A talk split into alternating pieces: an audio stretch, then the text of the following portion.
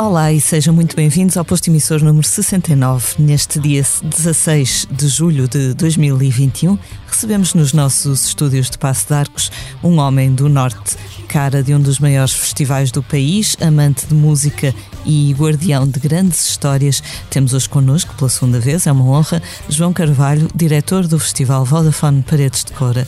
João, nós costumamos perguntar ao convidado como é que está, mas eu vejo que estás bem. Estás aí no, no recinto do festival, não é verdade? Sim, estou bem. Estou aqui no anfiteatro uh, de Paredes Cora. Estou bem e, e, e, e não, porque me traz grandes recordações.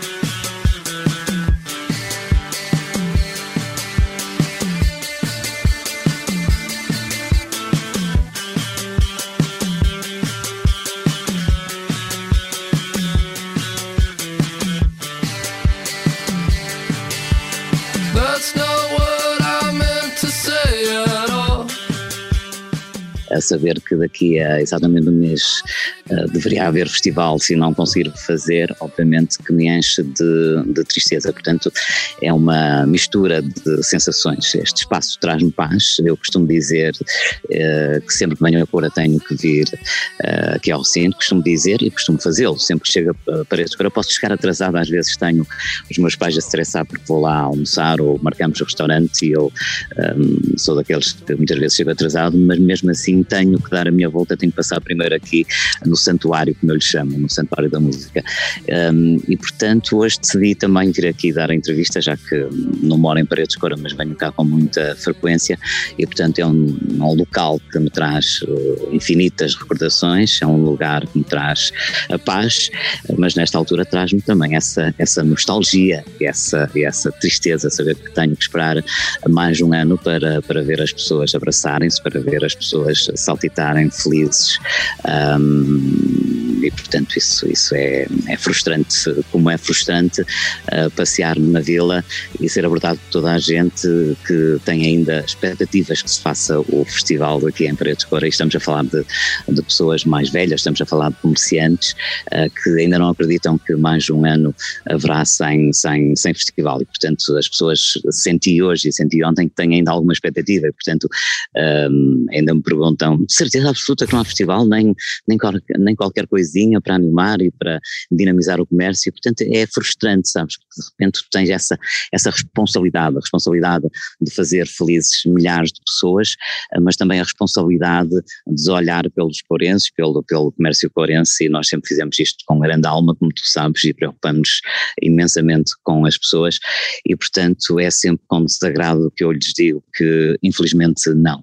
Mas a verdade é que fizemos tudo, não é? Nós estivemos até à última, eh, eu posso dizer que hum, antes de, de, de, cancelarmos o festival, que foi há cerca de duas semanas, eu tinha 26 bandas internacionais fechadas, tinha a grande expectativa que se pudesse ainda fazer o festival, hum, mas infelizmente tomamos esta dolorosa decisão contra a nossa vontade, mas também não podemos ser uh, a moinhos de vento, uh, não é? A lutar contra, contra tudo. E, portanto, uh, achamos que foi o mais sensato, até porque havia centenas de pessoas que nos davam força, mas também havia outras tantas centenas de pessoas que queriam uma decisão porque tinham férias marcadas e porque precisavam resolver a sua vida. E, portanto, a decisão foi, foi a mais dolorosa e neste momento estamos olha, a trabalhar na, na próxima edição já com grande afinco e já com algumas dezenas de bandas confirmadas.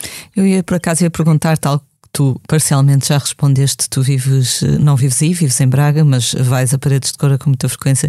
Eu ia perguntar-te exatamente como é que tu sentias que estavam os ânimos de, de, das pessoas na vila. Já percebi que desiludidos, não é? Por mais este ano de poesia. Sim, desiludidos, tristes e alguns comerciantes a desesperar, porque esta era a galinha dos ovos de ouro para muitos, não é? No final de cada edição, as pessoas costumavam me dizer que se não fosse o festival, provavelmente já tinham fechado portas, porque Paredes Cora uh, sofre esse problema de ser uma terra do, do, do interior, não é propriamente geograficamente um local que dê para visitar com facilidade. Vamos ter agora um acesso à autoestrada, uh, provavelmente já no, no, no, no próximo ano e as coisas vão com certeza facilitar-se, mas a verdade é que um, o evento que trazia milhares de pessoas a Paredes de Cor era o festival. Uh, nunca esquecer que a vila de Paredes de Cor tem 1500 pessoas e de repente recebia 25, 30 mil por dia, portanto uh, uh, notam-se os, os, os, os, efeitos na vila, claro que sim, e sente-se a tristeza das pessoas. Tu tentaste até à última fazer pelo menos um evento, não, não foi possível. Um, vais ter a escola do rock, não é? Recebi há bocadinho mesmo a informação. Porque é que, que não foi possível fazer uh, algo diferente como tu tinhas pensado? Sim, uh, porque, porque isto anda muito esquizofrénico, não é? Uh, quando, quando pensas podes fazer, uh, não há decisões nesse, nesse sentido. Agora, eu não abandonei a hipótese de fazer alguma coisa. Nós vamos fazer alguma coisa, não no mês de agosto, mas em finais de setembro, inícios de outubro, vamos fazer aqui um conceito em Paredes Cora, que não será no recinto do festival, mas será espalhado pela vila. Estamos neste momento a a, estudá-lo. Temos inclusive já algumas bandas contratadas, falta definir a data, uh, que como te digo, uh, tens que esperar mais um bocadinho porque, porque as coisas estão tão inconstantes, quer dizer, assim há um ano atrás neste mesmo podcast uh, eu falava que me deitava um dia cheio de expectativas e depois acordava com más notícias. E leiam essas expectativas, agora continuamos exatamente iguais, não é? Paredes Cora, por exemplo, está nos conselhos de alto risco, não é que tenha assim muitos casos, mas como somos poucos, um, conta muito. Neste momento, Paredes Cora tem 24 casos e, portanto, seria. As pessoas estão um bocadinho assustadas e, e mesmo um pequeno evento de pequenas dimensões podia ser-se mal interpretado, não só em Cora como a nível nacional. E, portanto, o que nós queremos é que quando as pessoas uh, vierem a Cora se sintam, como sempre, seguras, alegres, sem qualquer tipo de inibição, uh, quando se trata de ouvir música, de dançar e de, e de se abraçarem, que este é o festival também dos, dos afetos e dos abraços. Uhum. Uh, há, há, vários estudantes universitários que fazem trabalhos sobre paredes de cor. Eu sei disto porque às vezes vêm-me perguntar, enquanto pessoa que já foi como jornalista ou sem ser jornalista a várias edições, uh, perguntam-me a mim o que é que eu acho e ouvem para os seus trabalhos, que eu depois nunca chego a ver. Uh, e um, um, uma das perguntas que fazem muitas vezes é o que é que, na sua opinião, quais são os benefícios para, para a terra, para a vila, o que é que se ganha ali, pronto. E obviamente eu não, não, não vivo aí, não é? Mas uma das coisas, eh, geralmente estas entrevistas uh, fazem-nos pensar no, em respostas, não é? E, e uma das coisas que, que, que eu me lembro sempre de dizer é que se calhar é tão exótico para um americano uma pequena vila no norte de Portugal como o inverso, não é? Como para alguém de paredes de cor, um senhor mais velho, uma senhora mais velha, verem os malucos, entre aspas, que vêm lá dos estrangeiros cheios de tatuagens, etc. Esse intercâmbio é importante e já, já vai fazendo falta, não é? Sim, a Paredes Cora uh, perdeu todos esses preconceitos relativamente às tatuagens, relativamente aos piercings. Aliás, passo a vida a ouvir com orgulho as pessoas de Cora dizerem: uh, tomara eu que durante o ano as pessoas se comportassem todas assim, são muito civilizadas, são muito compreensivas, uh, sabem esperar, sabem conversar. Portanto, relativamente a isso, eu acho que Paredes Cora não tem preconceito algum. Aliás, um, bonito de ver pessoas de, de idade no, no Soba Vila, uh, como vemos naquelas varandas, pessoas com 180 anos, a ver uh, concertos uh, com os quais um, obviamente não se identificam, mas estão ali uh, felizes a ver uma, uma vila cheia de cor, cheia de, cheia de alegria. Uh, o festival é, é mais do que música, o festival é exatamente essa cumplicidade que as pessoas mantêm com os corenses e, portanto, uh, se na primeira e na segunda edição aqui e ali ainda houve alguns casos de, de, de pessoas que, que estranharam a vinda de de, de, tanta gente fora, hoje em dia Paredes de Cora converteu-se completamente ao festival. Eu não conheço ninguém que seja contra o festival, provavelmente haverá, mas que eu conheça, um, não conheço. Uh, eu recordo que a primeira, a segunda e a terceira edição tinham um ambiente absolutamente sui generis, porque apareciam as pessoas de, da, da, da, aldeia, as pessoas que nunca tinham ido a um evento, com a sua cadeirinha de praia e de repente tinham ao seu lado um punk. Uh, alguém cheio de tatuagens, alguém a dançar de forma exuberante, uh, e portanto no início pode ter havido essa, essa, essa dúvida nas, nas pessoas, aliás eu lembro-me, já contei esta história, que na segunda edição foram uh, tocar-se uh, à campainha da porta dos meus pais, a dizer que alguém em Lisboa tinha dado a informação que viriam duas, dois autocarros com skinheads, obviamente que eu desvalorizei essa situação, os meus pequenos são, são mesmo assim, tenho outra história maravilhosa que foi passada aqui num café em que estava um, senhor com um rapaz com, com três ou quatro piercings uh, no nariz e, e, o proprietário que me conhece veio dizer uh, Carvalho, isto no meio de não sei quantos palavrões, Carvalho, pá, não pode ser, pá, tem lá um, um gajo, pá, cheio de piercings no nariz, mas não sei quantos, pá, não quero aqui esta gente e a verdade é que no dia a seguir a mulher desse senhor escorregou nas escadas, caiu e o senhor cheio de piercings era médico e, e, e valeu à, à, à senhora. E portanto isto isto é, é exemplificativo uh, de nunca julgar as pessoas pelo aspecto físico e, e portanto esta, esta história circulou aqui em, em Paredes Cora e o, e o mesmo senhor veio depois agradecer-me, pá, afinal o filho da Pip era médico, pá, pá, fogo, um gajo não pode julgar as pessoas uh, pelo aspecto, é verdade, tinhas razão.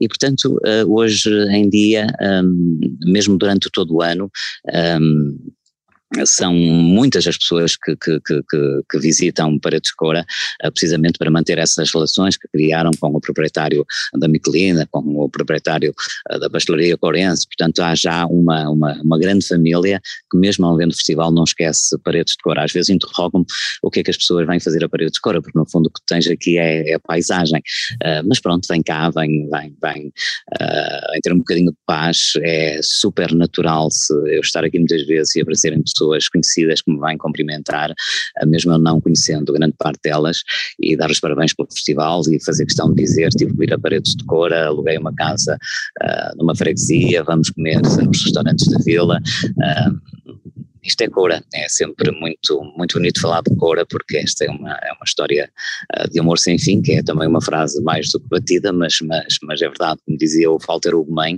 uh, para de Cora devia ser uh, obrigatório em receita médica para as pessoas, uh, para as pessoas que estão mais tristes se animarem. É verdade, há uma crónica dele maravilhosa que fala, que fala sobre, sobre, sobre o festival e diz isso mesmo, e eu concordo, porque se chega a este espaço e a onda de amizade, de solidariedade, solidariedade, de cumplicidade uh, é tão grande que as pessoas se sentem em casa. E dos melhores elogios que me podem dar é precisamente dizer: ontem estive em casa. As pessoas, quando vêm aqui e me encontram no dia a seguir, têm tendência a dizer: olha, estive lá em casa a semana passada, ou estive em casa ontem, já chamam uh, ao Paredes a casa, o que é uma coisa linda.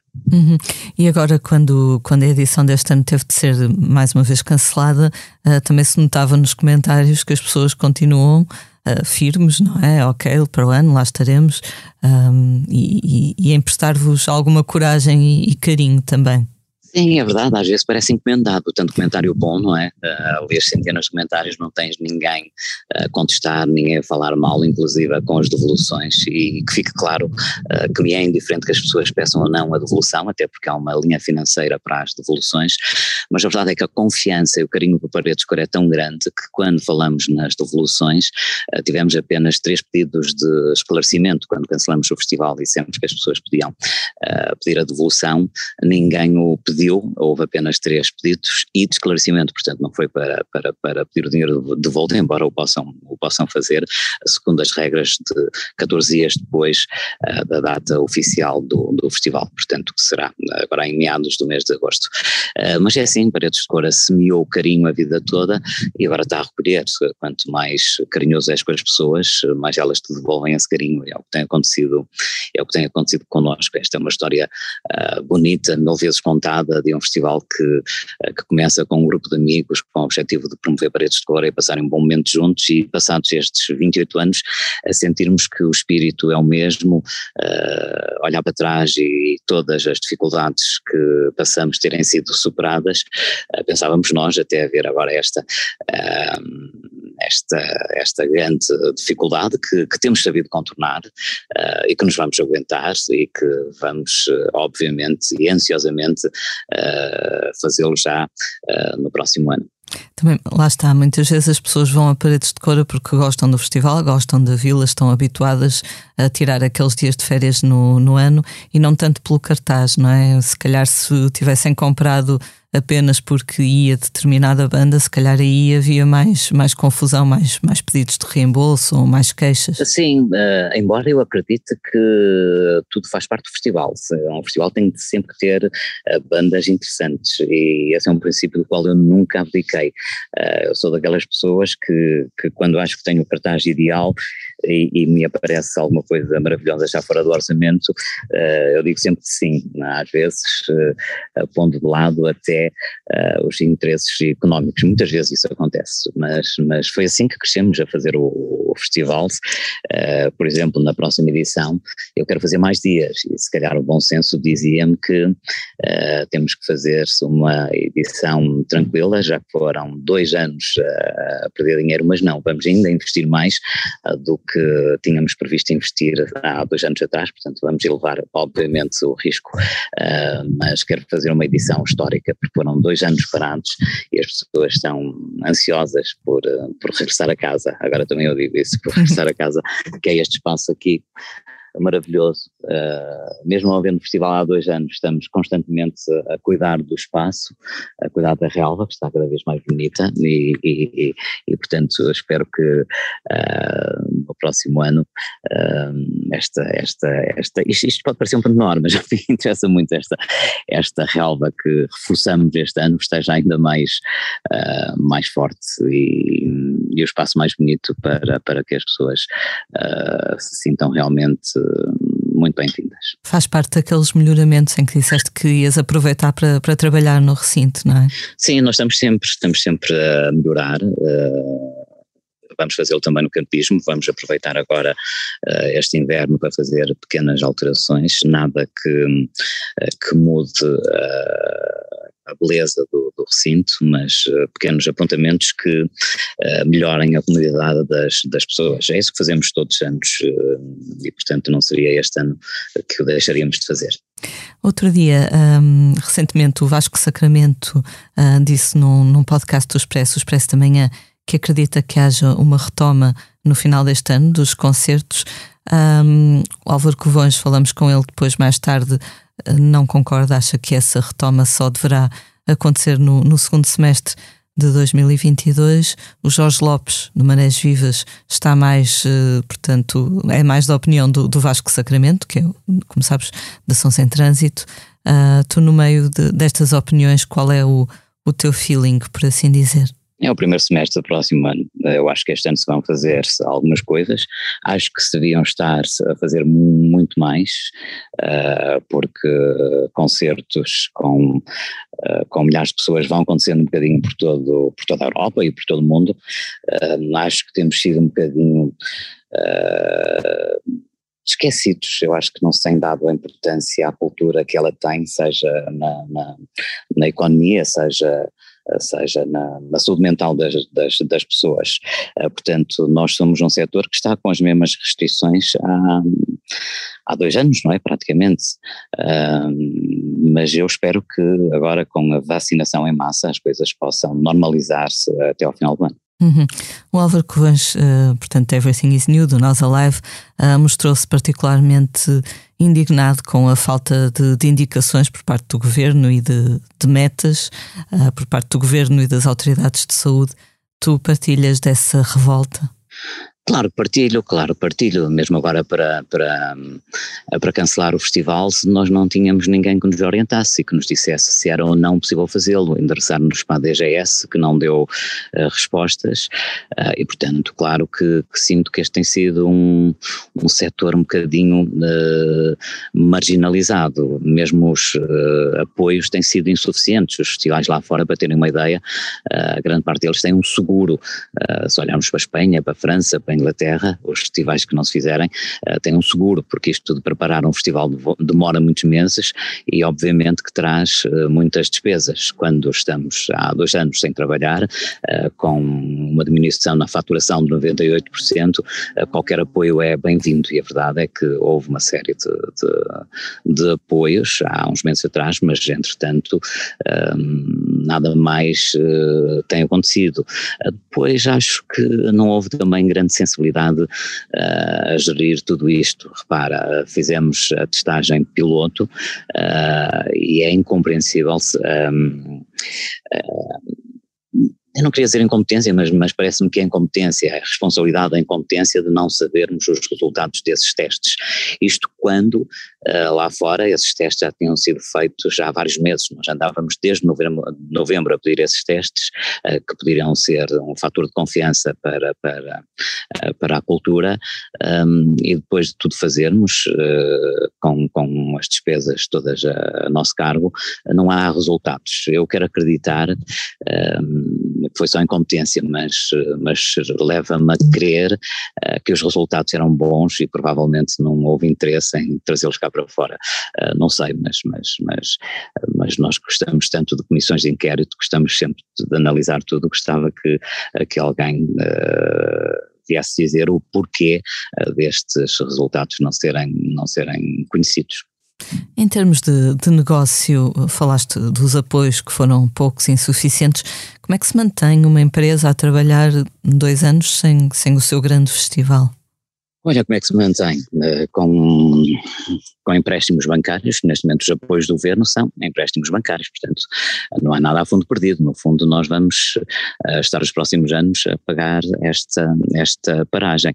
Nós não despedimos ninguém, uh, não o queremos fazer, não o vamos fazer, mas tem sido dias complicados, não é? E depois irrita-me solenemente quando ouço algumas pessoas dizer, ah, mas podem fazer concertos com meia sala quer dizer, os concertos com meia sala, como toda a gente sabe, não são rentáveis. Quem os faz é precisamente pela sanidade mental dos seus, dos seus funcionários e, e, e para tentar, de certa maneira, ajudar ou tranquilizar as pessoas, que são muitas, que trabalham neste, neste setor. Para teres uma ideia, o Festival de Paredes Cora trabalha com mais de 1.600 pessoas, com mais de 80 empresas e, portanto, são empresas que hoje estão paradas, algumas delas tiveram que despedir os seus funcionários.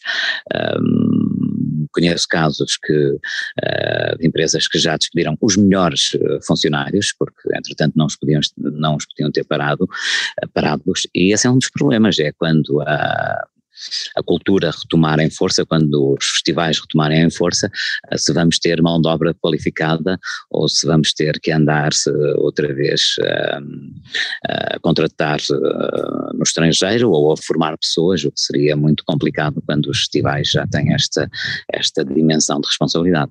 Pois, hum, há, há duas semanas tivemos aqui o Luís Montes da Música no Coração e ele dizia uh, que muitas das pessoas que, que, trabalhavam a montar palcos, entretanto, foram trabalhar para as obras ou outras áreas, não é? É todo um know-how que também se perde. Sim, sim, inclusive empresas que, que, que é que montam palcos. Eu sei de um caso, uma empresa que trabalha connosco, cuja especialidade era montar palcos em festivais e tendas, que agora está a trabalhar na construção civil. Ninguém me garante eh, que daqui a seis meses, quando eu precisar deles, eles me digam, pá, descobrimos que o setor da construção civil é ainda mais rentável, não é? Um, isso pode acontecer. Um, também conheço técnicos de som uh, super qualificados que de repente estão a trabalhar em caixas de supermercado ou foram trabalhar para um banco, como conheço um caso, uh, porque isto era uma profissão complicada, porque nem sempre durante o ano há trabalho, digamos que o verão era o ganha-pão destas, destas pessoas e que agora tendo despesas, tendo uh, despesas mensais e não trabalhando, tiveram que se fazer à vida. Portanto, é realmente hum, muito complicado e, e, acho, continuo a achar e acharei sempre uh, que o governo poderia olhar com outros olhos para a cultura. Afinal, a cultura, a música aparece sempre, seja na, na, na, na inauguração. Uh, alguma coisa promovida pelo governo, seja numa festa de solidariedade, uh, os artistas e as empresas de promoção sempre estão um, tão procuradas para esse tipo de eventos, passam a vida a fazer, uh, fazer eventos de solidariedade, de angriação de fundos e, e agora que precisamos que olhem para nós, a verdade é que não tem acontecido, isso deixa-me realmente uh, triste, não é? Uhum. Uh, só para fazer aqui uma, uma pequena pausa e falarmos um bocadinho de uma coisa mais alegre e que não tem nada a ver com o festival. Tu estiveste de férias em Itália, como é que foi estar em Itália na altura em que o país se sagrou campeão da Europa? Olha, foi maravilhoso, foi maravilhoso. Eu, eu, era para ir cinco dias, acabei por ficar dez. Um, para já porque por momentos esqueci-me que havia Covid.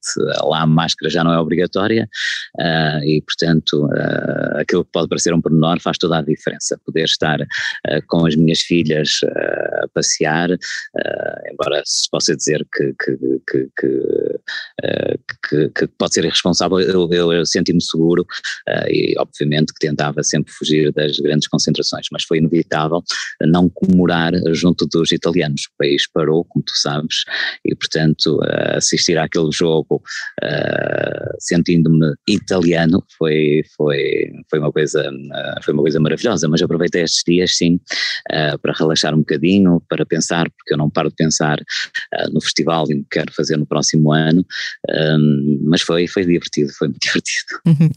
Sentir a euforia das outra vez, não é? Que é uma coisa que já nos sim, parece sim, olha, distante. Sabes que eu olhava para as multidões e lembrava-me sempre dos festivais, que é uma coisa, é uma coisa inevitável, sim. Uh, mas de repente parece que estás a ver ficção científica, não é? Ver aquelas pessoas todas a dançar, a cantar, porque de repente uh, havia festas particulares, havia uh, colunas com música espalhada pela rua e dás por ti a dançar uma música que jamais dançarias em qualquer circunstância, mas a vontade de dançar, divertir é tanta que que, que, já, já dançavas, já dancei ou dancei, um estilo musical que, que, que por norma não faço todo. Que estilo era esse? O que é que tu andaste a dançar? Regaton. Regaton, fantástico. Voltando agora então aos festivais, onde também já dançamos muita coisa. Uh, há duas semanas tivemos aqui o Luís Montes, que contou algumas histórias bem engraçadas sobre o, o Sudoeste. Contou, por exemplo, que o artista mais caro que trouxe foi o Post Malone, que pediu uh, a módica quantia de um milhão e meio de dólares uh, um, e um jato para seis pessoas, mas depois só trouxe uma pen e um microfone. Tu já tiveste estrelas desse, desse gabarito, digamos assim, em paredes de cor? Sim, isso do jato é normal. Muitas vezes já alugamos jatos ou aluga a própria banda. Pede-nos é mais uh, dinheiro uh, para, para poder fazer, mas é a forma de termos determinado artista que de outra forma não seria possível por falta de, de voos. Uh, isso de jatos privados é, é, é, frequente em qualquer festival do, do país, parece-me.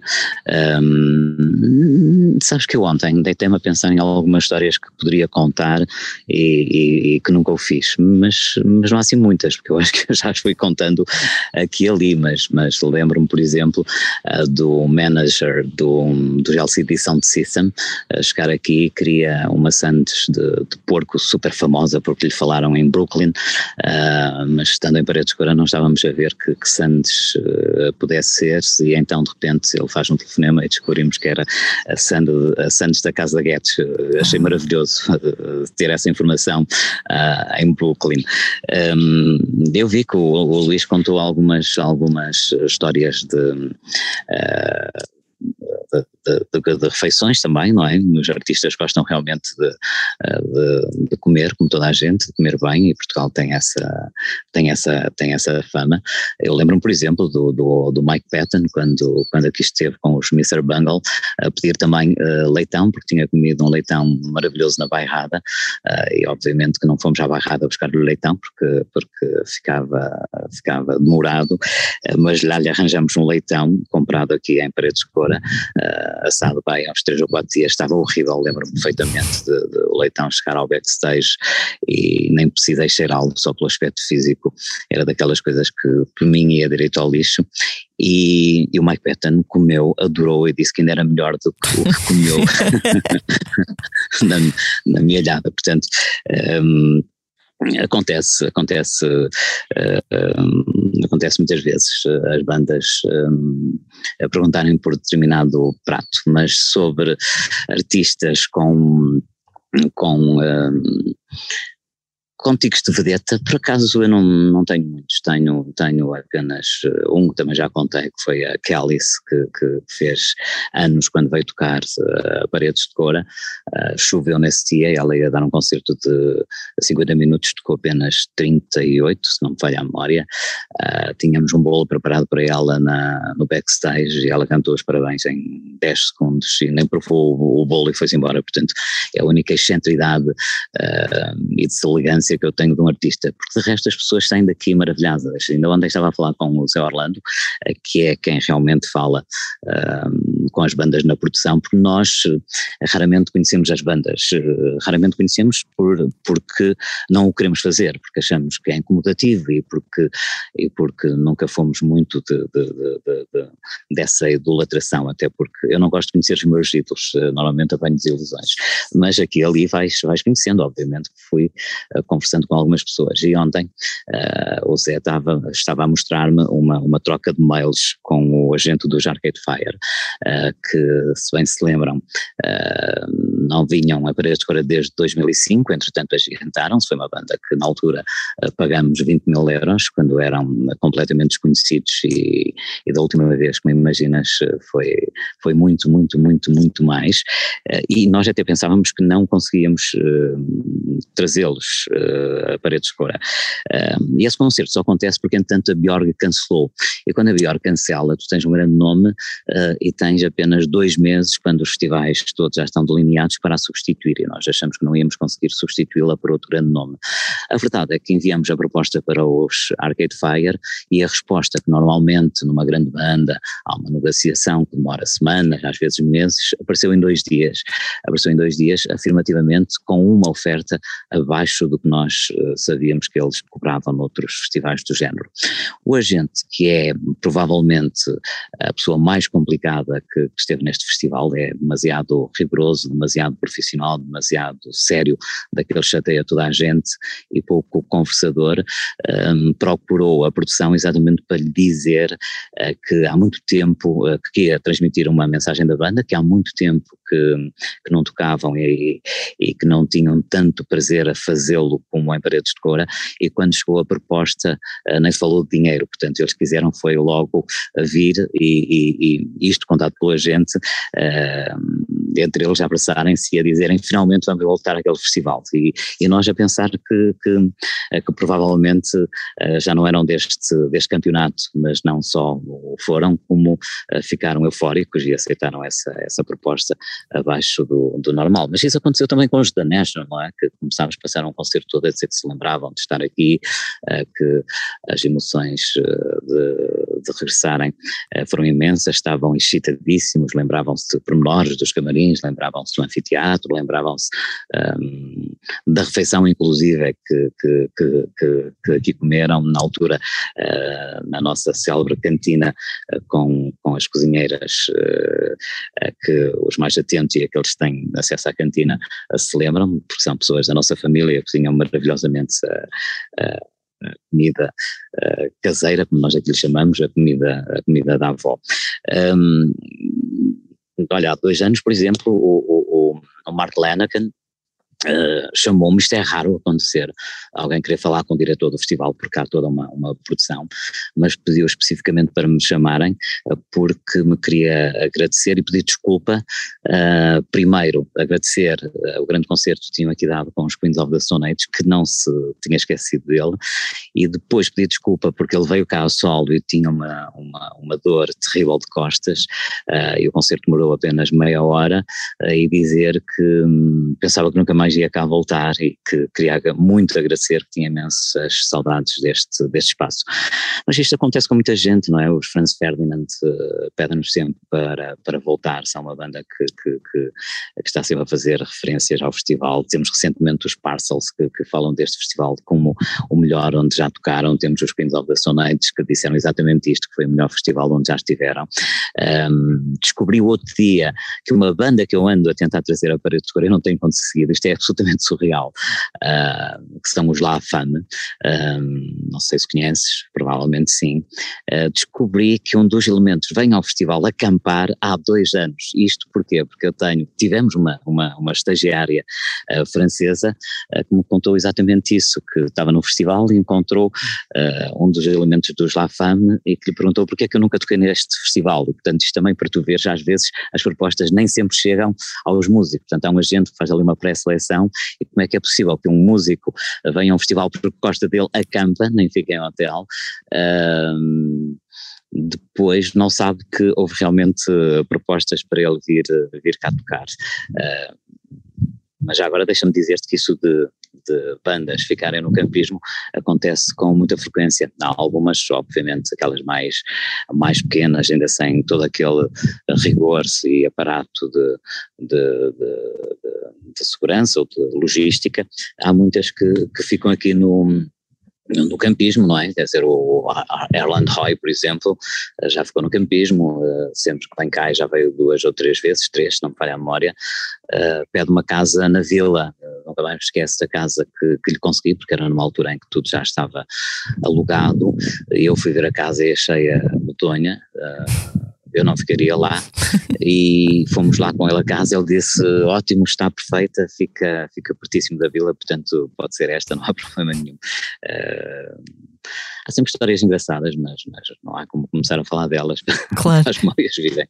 Então os Arcade Fire fizeram-vos um preço abaixo da tabela, não foram a banda mais cara que vocês tiveram aí? Não, a banda mais cara que tivemos, que tivemos cá foram os LCD Sound System nesta segunda vez, mais uma banda que também se lembrava perfeitamente de terem estado cá a primeira vez, aliás ele passou o concerto a dizer com quem tinha tocado e das recordações que tinha, eu lembro que os LCD Sound System eh, quando estiveram em Paredes de Cores estiveram no palco 2 e nem figuravam no cartaz, eram tão pequeninos que nem figuravam no cartaz, o dia fomos ver quanto é que eles custavam, eh, quanto é que eles custaram na altura e custaram 1500 euros, uh, atualmente são a banda mais cara a ter pisado este palco. Portanto, isto da música é também muito, muito engraçado. Eh, tu podes estar a, eh, a pegar eh, hoje numa banda que daqui a três anos, e hoje as coisas são muito, muito mais imediatas, podes estar daqui a três anos a, a escutar estádios, não é? Uhum. Isso acontece com, com Arcade Fire, por exemplo. Lembro-me quando, no ano do, dos ornatos, do, do, regresso dos ornatos que, que, tocaram aí, inicialmente, antes do, dos Coliseus, uh, penso que disseram que era a contratação portuguesa mais cara que alguma vez tinham tido. Sim, foi. Nós e qualquer eh, outro artista, na altura, garantidamente que sim, foi o artista mais caro, mas valeram cada euro, foi um dos concertos mais memoráveis de Paredes Cor. Atenção, que eu quando digo isto não digo como crítica, eh, porque se uma banda portuguesa não está a tocar há não sei quantos anos e se vai dar um grande concerto, porque não pagar-lhe uh, se paga é um cabeça de cartaz internacional. Aqui o problema é que as bandas cabeça de cartaz em Portugal são pouquíssimas, não é? E as que há uh, passam a vida a tocar. Uh, os Ornatos de Violeta não tocavam há muitos anos, uh, nós tivemos alguma influência na decisão deles voltarem e foi dos momentos mais mágicos vividos aqui no, no festival. Eu nunca mais me vou esquecer do silêncio ensurdecedor que se ouvia em todo lado. Estava toda a gente nervosa, do público ao palco, ao backstage, estava toda a gente tensa, estava toda a gente nervosa, havia um silêncio cúmplice no ar e depois foi um concerto absolutamente uh, estrondoso. Aquela passagem do, dos Dead Combo para os Ornatos foi, foi emocionante. Eu lembro que estava tudo naquela expectativa, não é? Tudo cheio até lá acima. Foi, foi uma noite bem bonita. João, alguns mitos urbanos, não urbanos, mas rurais sobre o festival. Há uma, uma história que eu ouço há anos. Gostava de saber se tu sabes se isto é verdade. Não é nada de, de mal, não te preocupes. No ano em que o vocalista dos, portanto, os Papa Roach tocaram em Paredes de Cora uh, há 20 anos, e desde então que se ouve a história de que o vocalista depois foi comer uh, a um restaurante na vila e surpreendeu o, o senhor do, do restaurante dando-lhe uma gorjeta uh, de 100 euros. Sabes de alguma coisa sobre isto? Não. Não faço a mínima ideia. Desse concerto lembro-me da violência do vocalista a, a bater com o microfone na testa, é a única coisa que eu, que eu me lembro. Também não era a banda que eu gostasse assim tanto, mas foi um belíssimo concerto. Dessa história não sabia, mas, mas posso tirar isto a limpo, porque a terra é muito pequenina. Exato, exato. É uma história que se ouve, ouve falar muito.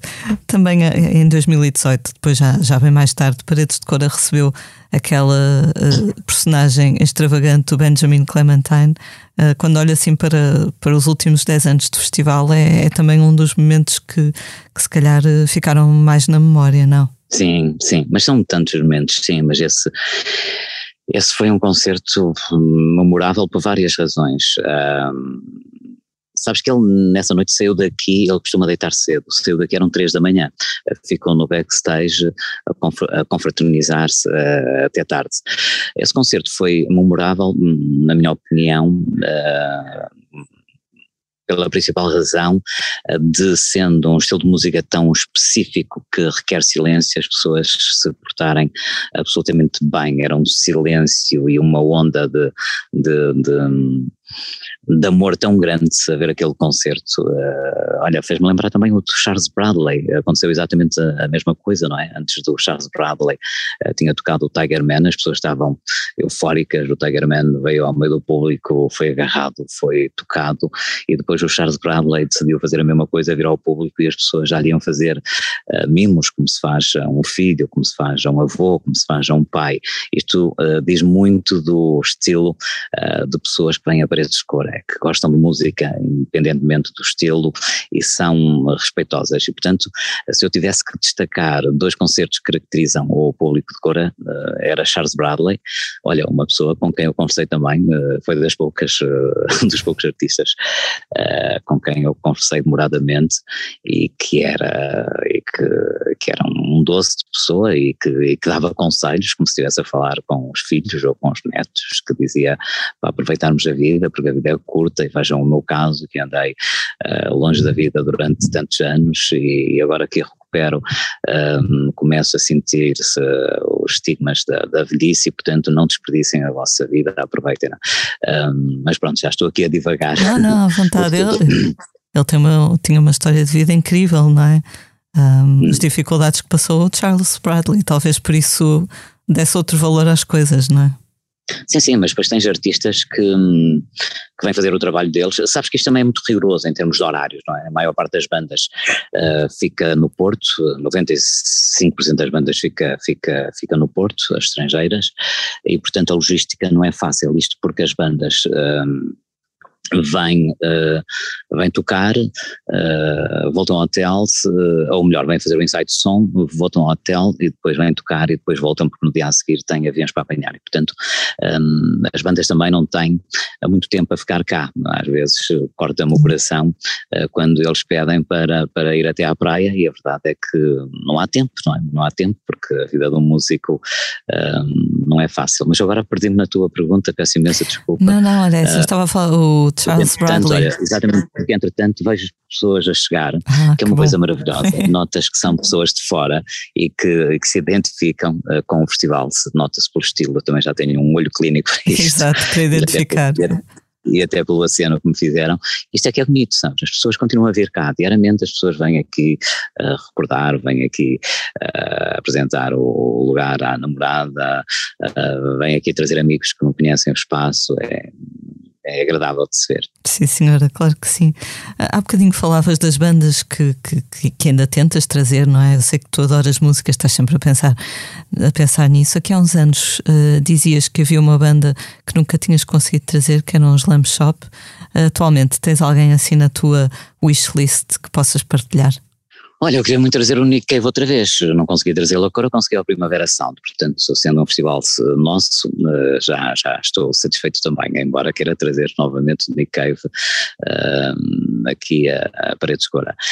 Um, Tentei o ano passado trazer os Queens of the Stone Age, acho que era o ano certo para voltarem uma quarta vez. Quer dizer, o ano certo não era porque acabou não acontecer nada, mas, mas, uh, mas há outras das bandas que eu quero voltar a trazer em Paredes agora, porque estiveram cá três vezes e das três vezes deram concertos incríveis e ficou essa, essa nostalgia. Gostava sim de trazer os Lamp Shop, nunca os consegui apanhar em direção, é uma coisa, é uma coisa estranha. Eu gostava de trazer, quem não gostava, uh, Tom Waits, não é? É, é o, é, e Neil Young, adoraria trazer Neil Young. Ainda ontem estava a ouvir Neil Young e a pensar, raios, ele podia dar uma, uma última digressão uh, a ver se, se, se conseguimos trazer a parede de cora. Vamos lá ver. Já tiveste a Patti Smith, portanto, talvez ainda venhas a conseguir o Neil Young também. Espero bem que sim, e que belíssimo concerto deu a Patti Smith, não é? Escreveu coisas maravilhosas. Olha, tens aí mais um exemplo da influência que Cora tem nas pessoas, não é? A Patti Smith já deve ter dado milhares de concertos, já deve ter, não, deu milhares de concertos, uh, e chegou aqui e ficou abismada com o que viu, com o que sentiu e agradeceu a toda a gente na produção e, e disse que foi dos melhores momentos do, do passado recente dela e, portanto, Paredes Cora tem essa tem essa, tem essa magia, não é?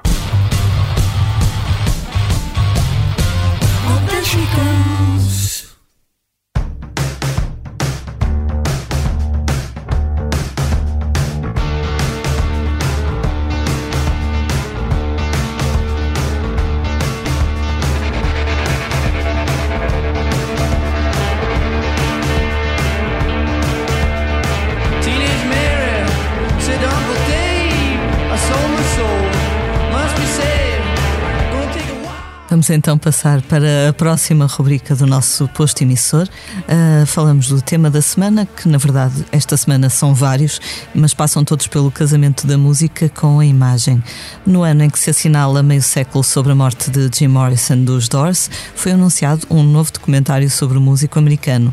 Este filme vai ter imagens e notas do próprio Jim Morrison, nunca vistas até agora, e é o primeiro documentário alguma vez aprovado pelos seus familiares. Em ainda sem título, deve estrear no final de 2022 ou no início de 2023. Entretanto, em Cannes já estreou The Velvet Underground, um documentário sobre a banda de Lou Reed. O filme tem a realização de Todd Haynes, o autor de Velvet Goldmine, e diz quem já viu que é uma obra experimental. Ainda sobre os Velvet Underground, sai em setembro I'll Be Your Mirror, um álbum de homenagem à banda de Nova York, com versões de Angel Olsen com Sharon Van Etten, Kurt Weill, Matt Berninger, Michael Stipe, Iggy Pop, entre muitos outros. É um elenco de luxo. E já na próxima semana, mais precisamente a 23 de julho, estreia na HBO um documentário que promete dar que falar. Chama-se Woodstock 99 Peace, Love and Rage e recorda um momento complicado da história do rock dos últimos 20 anos, quando se quis recriar o Festival do Woodstock de 69, recuperar aquele espírito de paz e amor, mas, enfim, como diria Bruno Aleixo, deu ruim. O resultado foram três dias de confrontos, motins, incêndios, violência sexual. Neste Woodstock 99 abordam-se os problemas das infraestruturas do festival.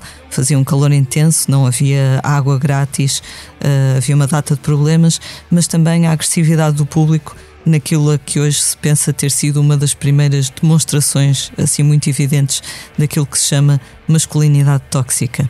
Neste documentário falam também vários músicos que participaram no próprio evento, como o Moby, o Black Thought dos The Roots ou o Jonathan Davis dos Korn. João, eu te perguntar, controlar o risco de, de violência num, num, festival, mesmo que seja um festival habitualmente pacífico como Paredes de Cora, uh, é fácil de fazer?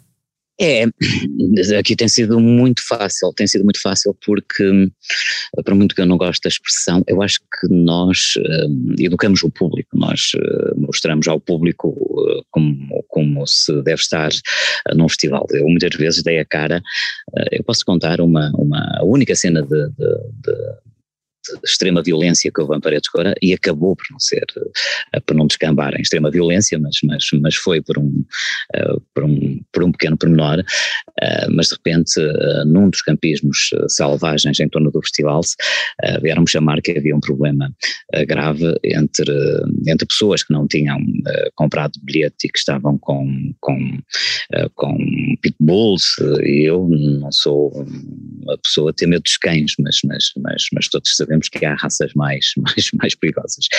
E, e a segurança, portanto, eu quando lá cheguei, havia uma fila com uns 20 seguranças de um lado e uns 40 ou 50 uh, 40 ou 50 pessoas do outro e, e, e, e, estavam quase, quase, quase ali no confronto. E eu lembro-me, na minha ingenuidade, de chegar lá e dizer: parem, isto não pode acontecer, e começar a discutir com a segurança e começar a sensibilizar as pessoas. Mas eu sempre acreditei uh, na mensagem de por, por tonto que isto pode se aparecer, eu sempre acreditei na mensagem de, de paz, sempre acreditei que tenho essa influência nas pessoas. Isto já me aconteceu outras vezes, de ver pessoas a discutir e, de, uh, e com aquela ousadia que, ousadia que me caracteriza e lá dizer às pessoas: é pá, não discute, nós estamos em cor, temos de estar divertidos. Aconteceu-me na vila várias vezes, uh, ver pessoas uh, danificarem pequenas coisas que nem tinham assim grande, grande importância e chegar à beira delas e dizer: é pá, isto é cura, aqui não se faz esse tipo de coisas. E as pessoas olharem para mim e, e, e, e fazerem um olhar de, de concordância. Um, a história de Paredes Cor é uma história de, de, paz, não é? Quer dizer, nestes 28 anos nunca houve nenhum conflito grave, teve para haver esse que eu te disse e acabou por não haver e até resolvemos. O que acontecia era que havia pessoas que que se punham em, em terrenos que não eram da organização e essas pessoas acabavam por, um, eh, por, um, por criar alguns conflitos, para já porque faziam uh, festas com música techno uh, pela madrugada fora, não deixavam as pessoas que estão a acampar a dormir e que pagaram o seu bilhete e obviamente que a segurança tentava fazer o, o seu trabalho e afastá-los. Nesse dia impuseram-se e a coisa quase corria para o torto, isto foi há há pelo menos 18 anos, mas a verdade é que desde então não houve assim um, um, um problema uh, digno desse nome, Quesília já em todo lado, Pequenas Zangas já em todo lado, mas Paredes Cora tem uma história de, de festival pacífico, festival de, de, de, solidariedade entre as pessoas e portanto quando tu encontras um ambiente destes, a tendência para fazeres parte dele é, é grande. Olha, mas deixa-me só dizer-te que eu estou desejoso para ver tudo isso que tu falaste uh, sobre o Jim Morrison. Curiosamente, a semana passada eu tenho este hábito que é, que é mostrar às minhas filhas uh, as bandas do, do, antigamente. Já passamos por uh, Beatles, Pink Floyd, Rolling Stones, Neil Young, The Doors. E esta semana voltei aos The Doors precisamente porque a minha filha viu um lagarto e eu chamei-lhe Jim Morrison e ela perguntou quem era o Jim Morrison e eu expliquei-lhe do, do, do livro O Rei Lagarto. E e, foi, e foi maravilhoso estar a recordar esse livro que eu li, tinha uns, sei lá, 15 anos, uh, e portanto estou uh, desejoso por, por ver esse, esse documentário. Uh, aliás, os Doors são das minhas bandas preferidas de sempre. Um, e portanto tudo o que falaste são, são, são boas opções, quero muito ver e ouvir tudo. Também, também.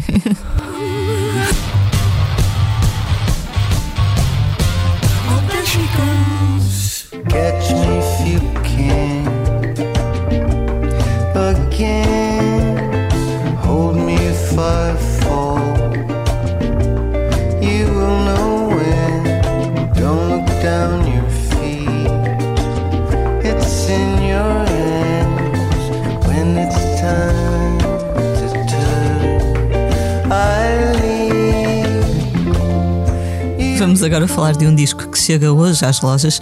Trata-se de Drama, o segundo álbum a solo de Rodrigo Amarante. O Rodrigo Amarante começou por ter muito sucesso no seu país natal, o Brasil, onde foi um dos cantores-compositores da banda Los Hermanos e há mais de 10 anos trocou o Rio de Janeiro por Los Angeles. Na altura ia só trabalhar com Devendra Banhart, mas acabou por ficar lá, gravar O Cavalo, o seu primeiro disco a solo, que se tornou um disco de culto, e agora, passados então 8 anos, lança finalmente o sucessor desse álbum. Eu falei com, com o Rodrigo Amarante numa entrevista que está hoje na revista do Expresso, e nessa entrevista ele explica que a digressão do cavalo se prolongou devido ao sucesso da canção que ele escreveu para o genérico da da, da série da Netflix Narcos e esses e outros afazeres explicam então esta demora, entre aspas. Bem que ele diz: Eu não tenho pressa. É uma personagem muito muito carismática e é um, eh, enfim, um, entrevist, um entrevistado muito fascinante.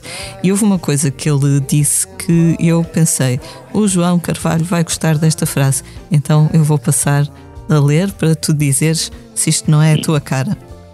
Diz ele: Abre aspas.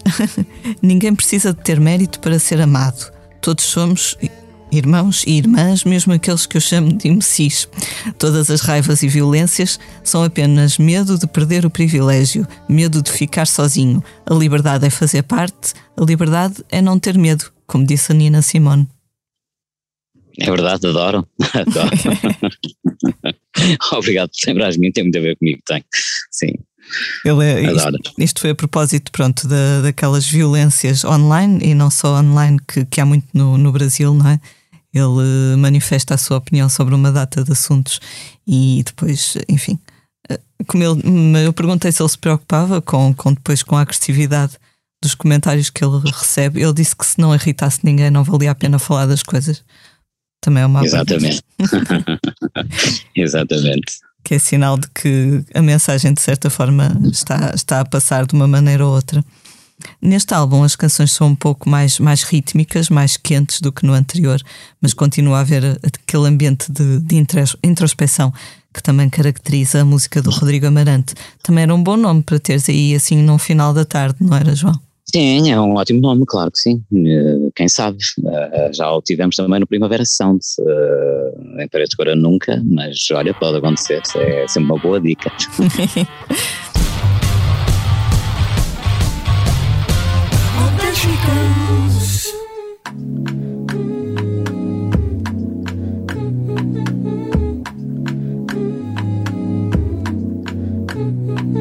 Vou fazer por isso isso que eu nunca disse. Digo amo, eu quero mais. São mais uma vez em vez do rasto de amor. Arrasto amor a qualquer hora. Ora digo que te adoro, ora digo que te amo sem sentido algum. Vamos agora falar dos concertos da próxima semana. Começa hoje em Évora o festival É a Évora. Esta sexta-feira, dia 16, toca Pedro Brunhosa. Amanhã, dia 17, é a vez de Carolina Deslandes. Do cartaz fazem também parte Bárbara Tinoco, que toca a 23 de julho, e Tiago Nacarato a 24. Em Lisboa continua no terraço do Capitólio o Festival Lusco Fusco, com Agir no sábado e Irma no domingo. Na segunda-feira, dia 19, começa a digressão de clubes de Legendary Tigerman, que Paulo Furtado descreve como uma declaração de amor aos clubes que o formaram como artista e como pessoa. Os concertos acontecem dia 19 em Aveiro, 20 em Coimbra, 21 em Leiria, 22 em Torres Vedras e 23 em Lolé. João, tens visto alguns concertos enquanto espectador? Onde? Onde? Não sei, em Braga é... poderá ter havido algum. Sim, fui, fui, fui, fui ver o último concerto, deixa-me lá pensar quem foi o último concerto que eu fui ver. Uh, não me recordo o nome, foi uma, uma banda pequena uh, que, que gostei, uh, que referenciei e que penso ter uh, na próxima edição do, do festival, se eu quero dar grande destaque à música portuguesa também no próximo festival. Isto não quer dizer que, que se vá beliscar o cartaz normal do festival, não, queremos é ter, quem sabe, um dia mais só com música portuguesa ou um novo palco com música portuguesa, mas é algo que estamos a trabalhar com o patrocinador que, que, que tem também essa, essa, essa, essa vontade. Uh, mas concertos não tenho visto muitos, não. Uh, espero fazê-lo agora, uh, aqui ou no estrangeiro. já avisei, inclusive, a família que agora no fim de julho, mês de agosto, como estava habituado a um ritmo alucinante de trabalho, não vou ter nada que fazer, vou aproveitar para, para ver se alguns festivais que se façam na Europa, alguns concertos que, que aconteçam, mas eu procuro sempre ver coisas que, que não conheço. Depois tenho esta, esta coisa que é, nem sempre me lembro dos nomes, mas tenho uma agenda onde está tudo apontado. Uh, mas gosto de gosto da descoberta, sabes? Mesmo quando vou a festivais grandes lá fora, eu procuro sempre o palco mais pequeno. Irrita-me, por exemplo, no, no, no Primavera Sound, que nunca consegui ver um nome grande, exceção feita uh, do GMXX, porque sempre que vou ver um concerto grande, perco-me num palco pelo caminho e acabo por nunca ver os nomes grandes. Isto no, no, no de Barcelona, que como sabes tem, tem 10 palcos e portanto às vezes naquele palco a que ninguém dá importância que tem 100 pessoas à frente, eu vejo coisas uh, maravilhosas e aí uh, o meu espaço de conforto é, é, é, a descobrir e portanto a minha preferência vai sempre uh, para ver se, o, que está, o, que está, o que está a acontecer.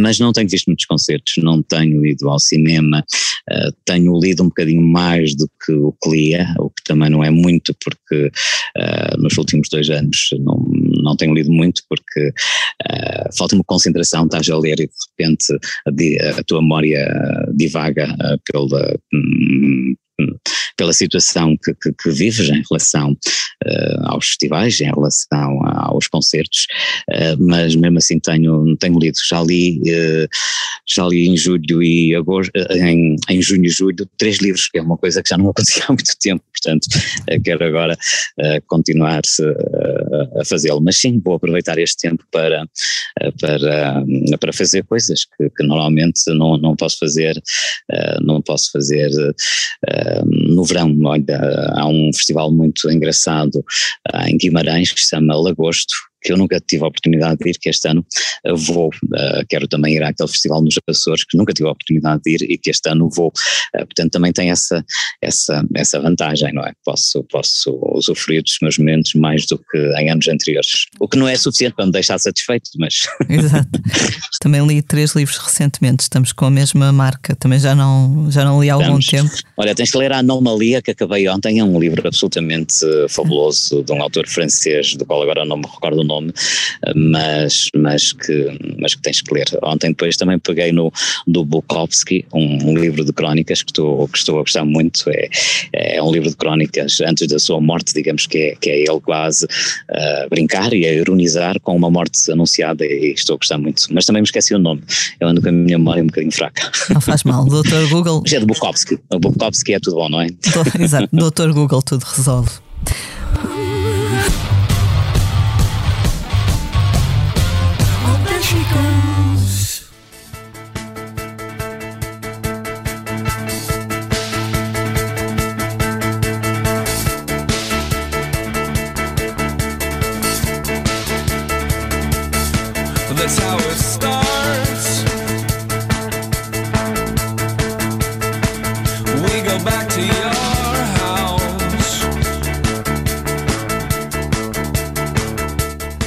Chegamos assim ao final de mais um posto emissor. Fica o nosso agradecimento ao João Carvalho por ter aceitado o nosso convite e por nos ter recebido num cenário tão bonito eh, que, mesmo assim, à distância, ajuda a acalmar um bocadinho. Eu sou a Lia Pereira. Os temas de abertura e conclusão são da autoria de Legendary Tigerman. Edição multimédia esteve a cargo de João Luís Amorim. Como é hábito, vamos finalizar com uma leitura do nosso convidado. João, o que é que nos vais ler? Olha, eu tinha preparado um poema do Cesarini, que por acaso me li nestas férias, que, que adorei, uh, só que não o trouxe e portanto uh, vou, antes para, vou antes para, para outro do Cesarini, porque entretanto estava aqui no Doutor Google, não encontrei esse, mas, mas tem aqui um muito bom que eu também já conhecia e que, e que vocês vão gostar uh, de certeza absoluta. Em todas as ruas te encontro, em todas as ruas te perco. Conheço tão bem o teu corpo, sonhei tanto a tua figura que é de olhos fechados que eu ando a limitar a tua altura e bebo a água e sorvo o ar que te atravessou a cintura. Tanto, tão perto, tão real, que o meu corpo se transfigura e toca o seu próprio elemento num corpo que já não é seu, num rio que desapareceu, onde um braço teu me procura. Em todas as ruas te encontro, em todas as ruas te perco. O grande Césarino